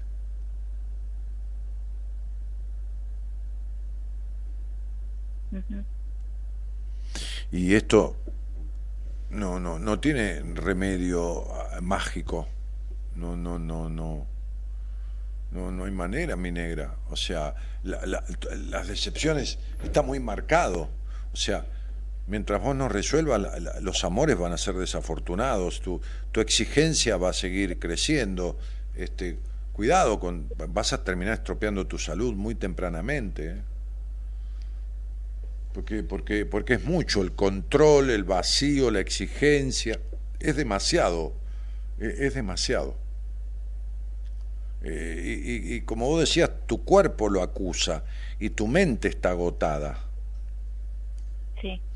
Entonces es como de- eh, agarrar un auto y poner el acelerador a fondo y no parar nunca y seguir y seguir y seguir y, un momento explota el motor, ¿entendés? Sí. Y bueno, de- decime, cuando dormís, algunas veces soñás y recordás los sueños, Últimamente no, no estoy recordando. claro, tenés bloqueado, tenés tanta fuerza y tan, tanta actividad mental que tenés este, este, Eso es lo que me está preocupando, porque antes sí lo recordaba y ahora no lo sé. No, es que tenés reprimido todo, toda manifestación de tu inconsciente lo tenés reprimido. Soñar, soñás, pero no lo podés recordar. Pues Está, está, Sí. todo, está todo reprimido, ¿entendés? Está como, co- como metido dentro de un frasco y tapado todo, ¿entendés? Está todo, todo tapado, porque pasan los años y vos cada vez te alejás más de vos, de, de- la verdadera Karen, de la que nació. Cada vez estás más lejos de esa. Este, y, y- y- lo que era una pequeña dureza se convierte en un callo y después en un callo plantal. ¿Entendés? Y, lo que lo que lo que estaba más o menos eh, se volvió regular y de regular se volvió a mal y de mal se volvió a peor y, va empeorando.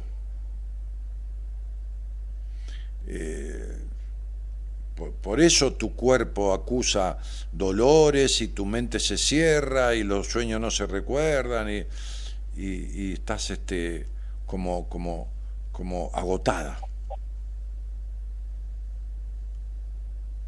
Sí. ¿Podés conciliar el sueño y cuando te dormís te desmayás y dormís bien? Eh, me cuesta despertarme temprano, me, siento cansada. Claro. Sí, sí, estás agotada. Antes no me costaba tanto porque yo trabajaba la mañana temprano, me levantaba a las 5 de la mañana. Y ahora no no sé, no me levanto a las 8 y me despierto cansada. Mi vida, porque no das más, no te da más la cabeza, no, no, ¿entendés? ¿Entendés el auto que vos vas y acelerás a fondo y no paras nunca? ¿Entendés lo que estoy diciendo? Sí. Bueno, estás en una crisis, ¿qué querés que te diga? Eh, el cuerpo te está parando, eh, eh, como que el cuerpo no quiere arrancar, porque no quiere más de esto, ¿entendés? El cuerpo es sabio, el cuerpo es un guardián, el cuerpo anuncia, no quiere más de esto. Sería, vos querés ir con la mente, dice el cuerpo, pero yo no te acompaño. ¿Me explico? Sí. Es como si vos querés ir a Luján caminando y salís de Quilmes y llegás a Liniers y cuando llegás a Liniers se te hincharon las patas, se te pusieron moradas y, y te duele hasta el alma y no puedes seguir caminando. Entonces, tu mente quiere ir a Luján, pero tu cuerpo no te acompaña. ¿Me explico? Sí. Bueno, esto es lo que te pasa cuando te querés levantar. El cuerpo dice, yo no te acompaño más. No a donde vos querés ir, que es al trabajo. No, no. A la vida que estás llevando es donde no te acompaña. ¿eh? No es por el problema del trabajo.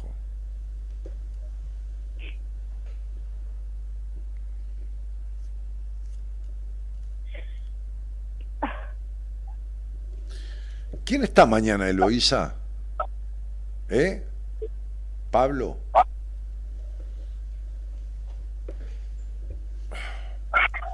No, no, Pablo no, no, no, no, no es para ella. No, para ella es una mujer. Tiene que, tiene que tener una sustitución materna diferente a una, una, una sustitu- un rol materno de, de- de una terapeuta que sea totalmente diferente a la madre que tuvo.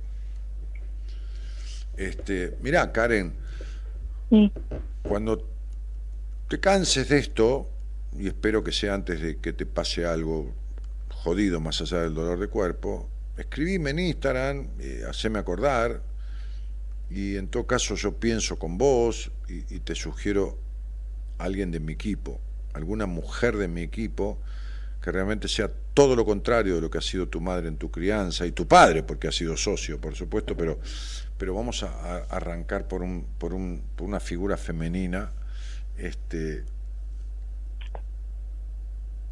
de quien vos te puedas agarrar para revertir estas cuestiones. Bueno. ¿Y te- cómo, qué, te- cómo- qué te digo cuando te escribo para que te acuerdes? Depende, si me escribís dentro de un año, yo te voy a preguntar qué hablamos, o te voy a preguntar tu fecha o lo que fuera. Si me escribís dentro de una semana, seguramente me voy a acordar de vos. ¿Entendés? Bueno, Mandas un audio en Instagram, me decís, Dani, que, te- que me- te- la- el estrés, hablé con vos al aire, que no me da el cuerpo. que-". Enseguida hablamos dos minutos, me- viste cómo soy yo. bueno, ¿Entendés, Karen? sí. Vamos a hacer algo, negrita. Tenés 26, 27 años, no hay ningún área de tu vida que esté bien. ¿A dónde te duele el cuerpo mayoritariamente? Eh, ¿Abajo en la cintura baja? La espalda. Sí, pero ¿qué parte de la espalda? Eh, no, toda la espalda. Ah, toda la espalda. Y las piernas. Claro. Y claro, las piernas de la cabeza. Las piernas, sí, la cabeza sí, pero las piernas porque eh, no, no, no, no quieren ir más. Me duele ir por donde me está llevando. La espalda tiene tres partes. La de arriba es la sensación de no ser amada. La del medio es la falta de apoyo. Porque sentí que no te puedes apoyar en nadie. Y la de abajo es la ira contra los padres, la falta de disfrute, la culpa sexual, la pérdida del poder de vos misma. Me parece que es la del medio más. La del medio es la falta de apoyo emocional, la falta de sensación de apoyo. Cuando uno se apoya contra la pared, se apoya con la mitad de la espalda, ¿me explico? Sí. Entonces la mitad de la espalda tiene esa connotación. Para dártelo en general, después cada vértebra tiene su explicación.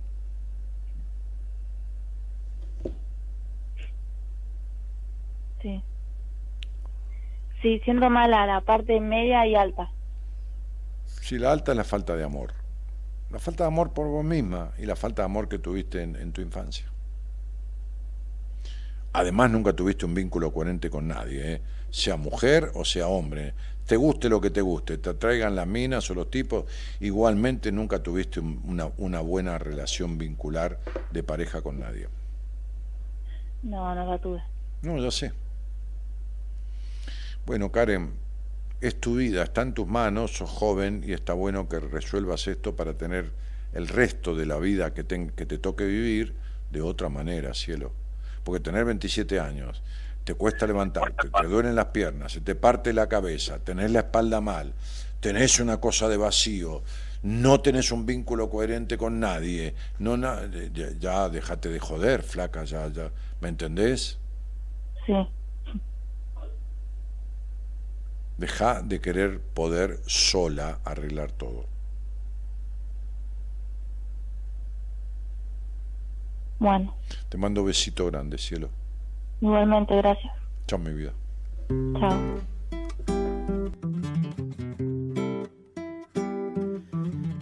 Circo de la realidad solo hay reflejos de la realidad. Se desinforma de la realidad, todo se compra en realidad. Hay un verso de la realidad que no es verso ni es la realidad, un guiñapo de la realidad apenas. En el circo de la realidad, la gente piensa que la realidad es el deseo de realidad y todo vale en realidad. Hay un trozo de la realidad, hay un juego de parcialidad, un impulso de perversidad. Observa, pasen y vean monstruos heridos de dos cabezas. Ponga aquí su intimidad, hable aquí de su dolor, venda su fugacidad. Pasen y vean confundidas y los sorteras. Muestre aquí su vanidad, haga un alto en su pudor, que mañana Dios dirá. En el circo de la realidad hay un desprecio por la realidad, un desencuentro con la realidad, todo se compra en realidad. Tomas falsas de la realidad, paraísos de caducidad, exorcismos de felicidad, santeras en el circo de la realidad. Hay un recorte de la realidad, solo fantasmas de la realidad, bolsas de humo en realidad. Inversiones en publicidad, decepciones en capacidad, intenciones de complicidad grosera, pasen y vean monstruos heridos de dos cabezas. Ponga aquí su intimidad, hable aquí de su dolor, venda su fugacidad.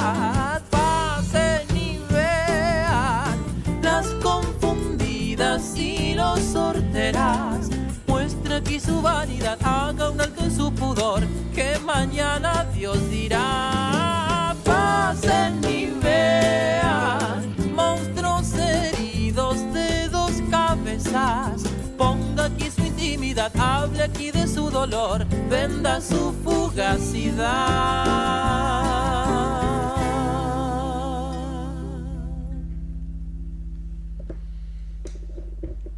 En el circo de la realidad. Nahuel Penisi, ¿no?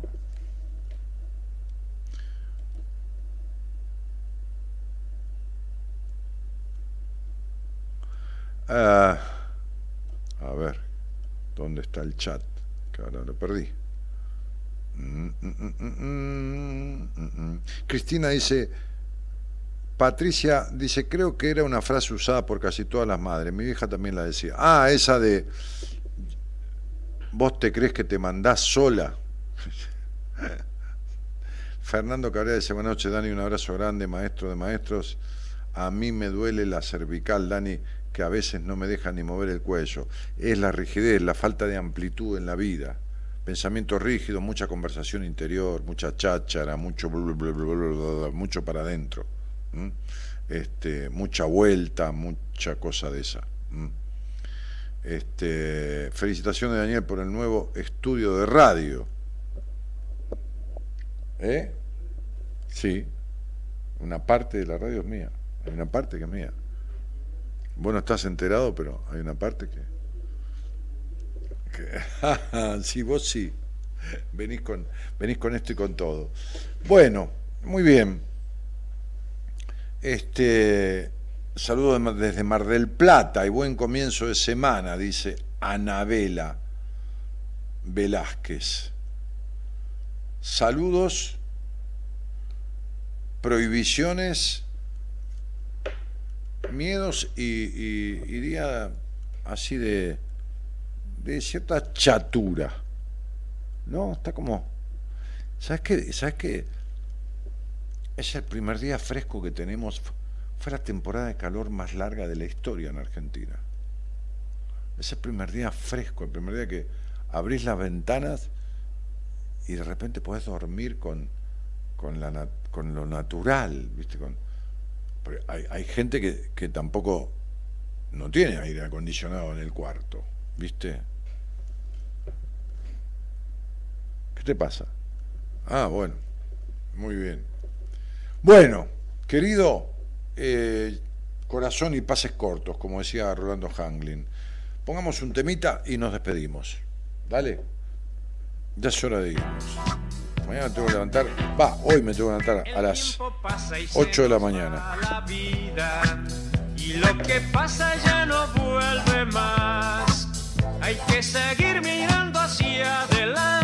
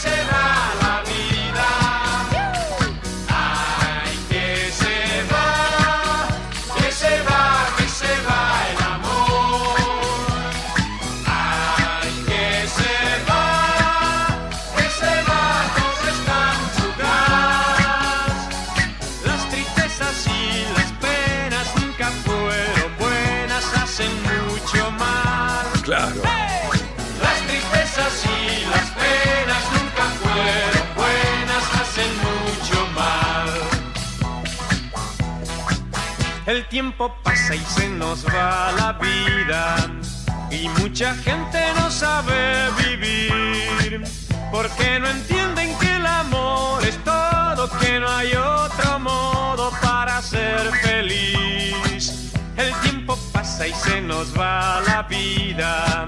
Hay que vivirla con felicidad. Hay que alejar todas las amarguras que la vida es una y pronto se nos va.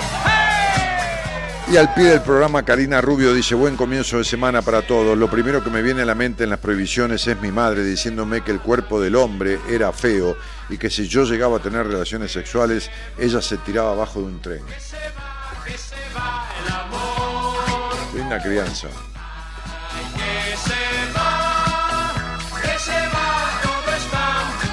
Eso sí que es un abuso sexual. Con todas las letras. Peor que cualquier otro tipo de abuso sexual. Eso es terrible. Porque hay personas que ese tipo de situaciones y mandatos a la mayoría le quedan absolutamente para toda la vida. Mucho más pernicioso que el abuso físico. Mucho más dañino. Porque viene de una madre.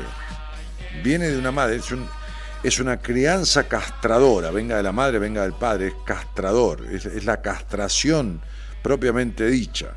¿no? no es una castración química, es una castración, no es cortarle el clítoris como hacen en Oriente cuando a los 11 años con un vidrio, una matrona, una mujer mayor, la madre tiene a la niña de los brazos y le cortan el clítoris y le cosen la vagina hasta que un hombre la elige en algunos países musulmanes. Esa es ablación de órganos, es cortar un órgano.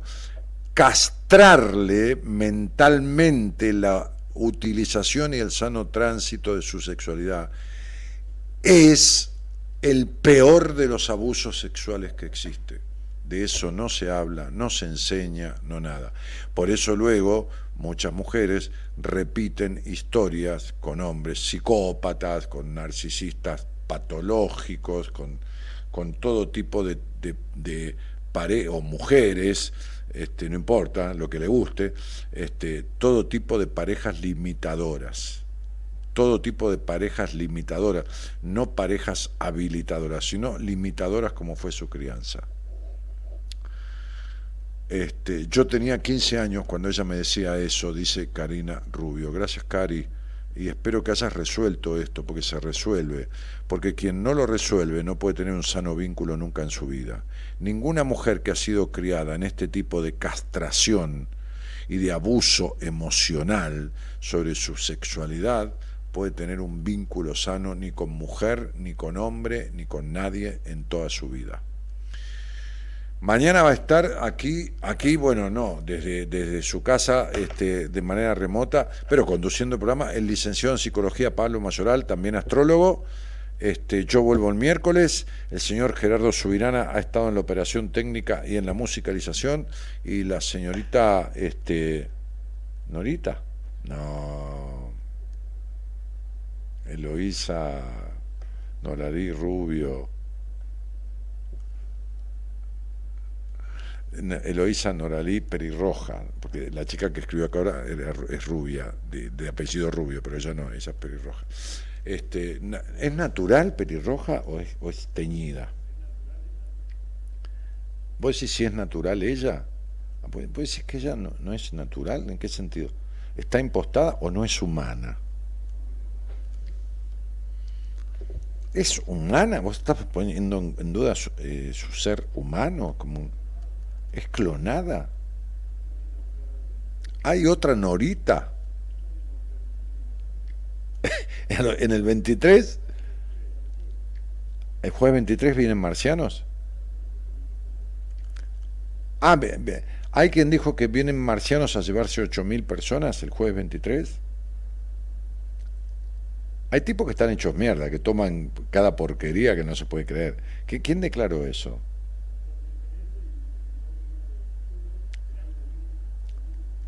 2671, viene el futuro. Un tipo a llevarse gente.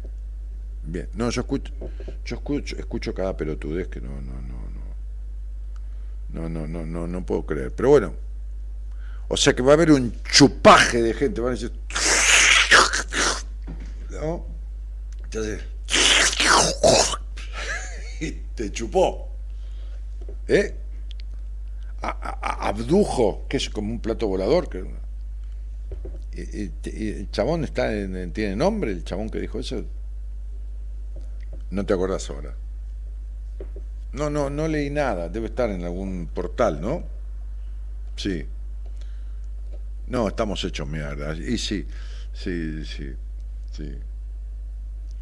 Buenas noches, Daniel. No puedo reproducir en palabras lo que me decía mi madre. Sí que puedes reproducirlo. Sí.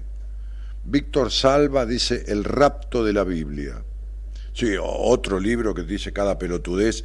Hay cosas de la Biblia que son cada pelotudez, porque no te olvides que la, la- la Biblia lo escribieron que Santiago, que el otro, que el otro, y había algunos que vivían mamados, ¿eh? o sea, vivían en pedo. Porque viste que Jesús multiplicó el vino y esto que estos hijos de puta, algunos se lo tomaron todo, ¿no? Este, pero el flaco no, el flaco era un fenómeno, un tipo criterioso, un tipo humilde, un líder, no le importaba la guita, andaba en sandalia, sacó cagando a los fariseos del templo, todo divino, pero tenía cada uno que lo seguía. Y arrancá por Judas, ¿no? Este, no, tenía cada. arranca- a- a- a- Pedro. No, yo ni lo conozco, decía Pedro. ¿Qué cosa? ¿Qué? ¿Jesús? No, ni en pedo. ¿Quién es ese pelotudo? Yo no tengo ni idea. Por eso dijo, antes de que cante el gallo, le dijo Jesús a Pedro, me vas a negar tres veces. Yo, maestro, yo te voy a negar. Yo jamás te negaría. Hijo de puta, lo negó como perro, tres veces. Lo agarraron los soldados romanos y decían, vos sos seguidor. Yo no, creo que voy a seguir. Yo nunca seguí a nadie, ¿no? Se cagó todo, Pedro. Se cagó todo. Sí. No se la bancó, no tuvo huevos. Y, y Jesús le dijo, eres Pedro, porque Pedro viene de piedra, Pietra, Pedro. Eres Pedro y sobre esta piedra edificaré mi iglesia. Ya cagamos, de movida arrancamos mal, ¿me entendés? Arrancamos, ya, sí, ya arrancamos mal. Ya arran- arranca- arrancamos como, como, como, como Argentina. Cuando firmaron la independencia en el Congreso de Tucumán, mandaron un correo. ¿Cómo eran los correos? Este, este, Norita, ¿cómo eran los correos? A caballo, un chasqui. Venía el chasqui, ¿con qué venía? A Buenos Aires. ¿Con qué venía? Con un tubo y adentro el escrito de la Declaración de la Independencia. Lo pararon en el camino y se lo chorearon. La Declaración de la Independencia Argentina la que mandaron a Buenos Aires se la robaron por el camino. Había una copia que hicieron, no había fotocopia en esa época, hicieron otra que quedó en Tucumán, tuvieron que traerla de Tucumán. Pero en la casa de gobierno, un día tenemos que traerlo a Daniel Balmaceda acá al estudio, en la casa de gobierno había un empleado público que junto con un indio robaron la caja fuerte de la casa de gobierno. ¿Entendés? O sea, no, es una historia seria la nuestra que arranca ya con quilombo. Y arranca con quilombo. Fíjate que el sillón de Rivadavia no es el sillón de Rivadavia. No, se llama sillón de Rivadavia porque fue el primer presidente argentino. Pero no es de Rivadavia. Rivadavia se llevó el sillón a su casa. Tuvieron que comprar otro sillón. Vos te cagás de risa, yo te cuento la historia de verdad, no la que te cuentan en el colegio. Te cuento la verdadera. La verdadera. La que, la que, la que en los libros escribe Daniel Balmaceda, que ha escrito libros sobre, sobre anécdotas de la historia, pero que son verdaderas, están documentadas, están las cartas de los próceres.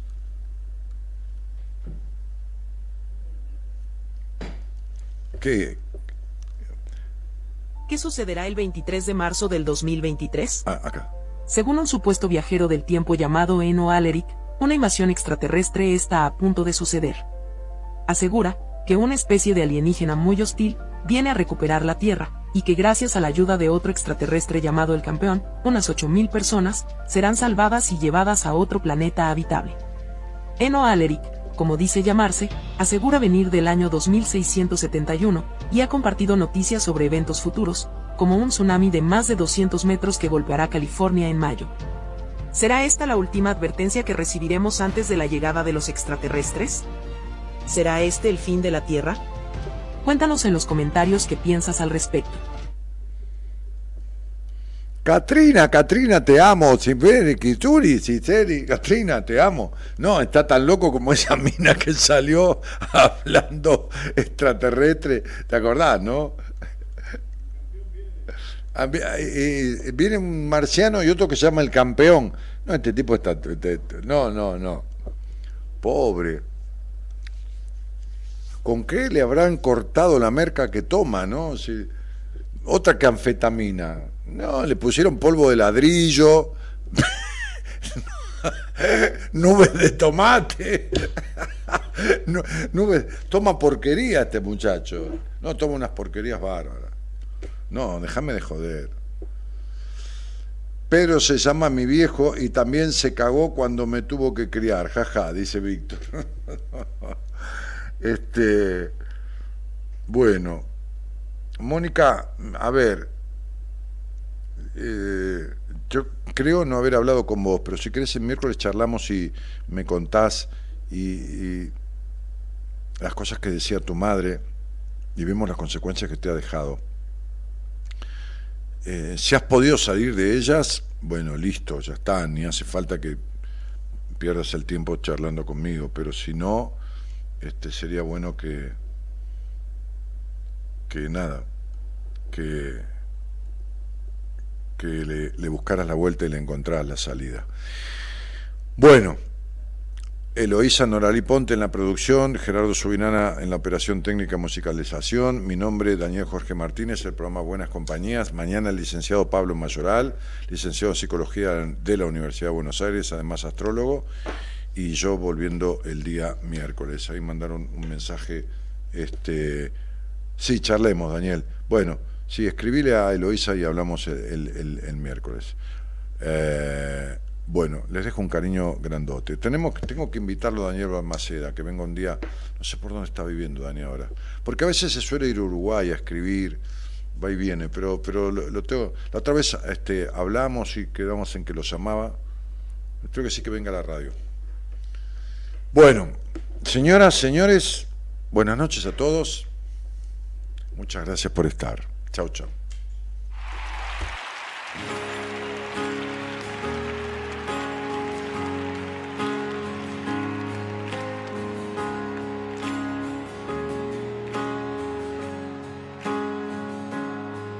No soy ejemplo para nada para nadie. Tengo miserias como cualquiera de ustedes. 14 marcas que me duelen en el alma. 100 defectos que me siguen y no aprenden. Las dudas se divierten, no descansan nunca. Como los miedos que siempre estarán presentes. A veces sonrío sin ganas y al revés. Que a nadie importa, nadie tiene que saber. Y aunque las cosas con el tiempo no se olvidan, voy a estar más alerta, más tiempo conmigo. Que cada vez soy más consciente que la vida, sin darnos cuenta, se consume en un suspiro. Voy a quererme para quererte mucho más. Voy a tratar de ser mejor y más valiente. Es el momento de enfrentarse a la verdad, que ya está bien de procurar y perder siempre. Recuerdo que un día fui fuerte, recuerdo que no juzgué a nadie, porque cuando me siento débil, aún sigo queriendo, queriendo matarme, que duro es a veces vivir, pero es preferible sentir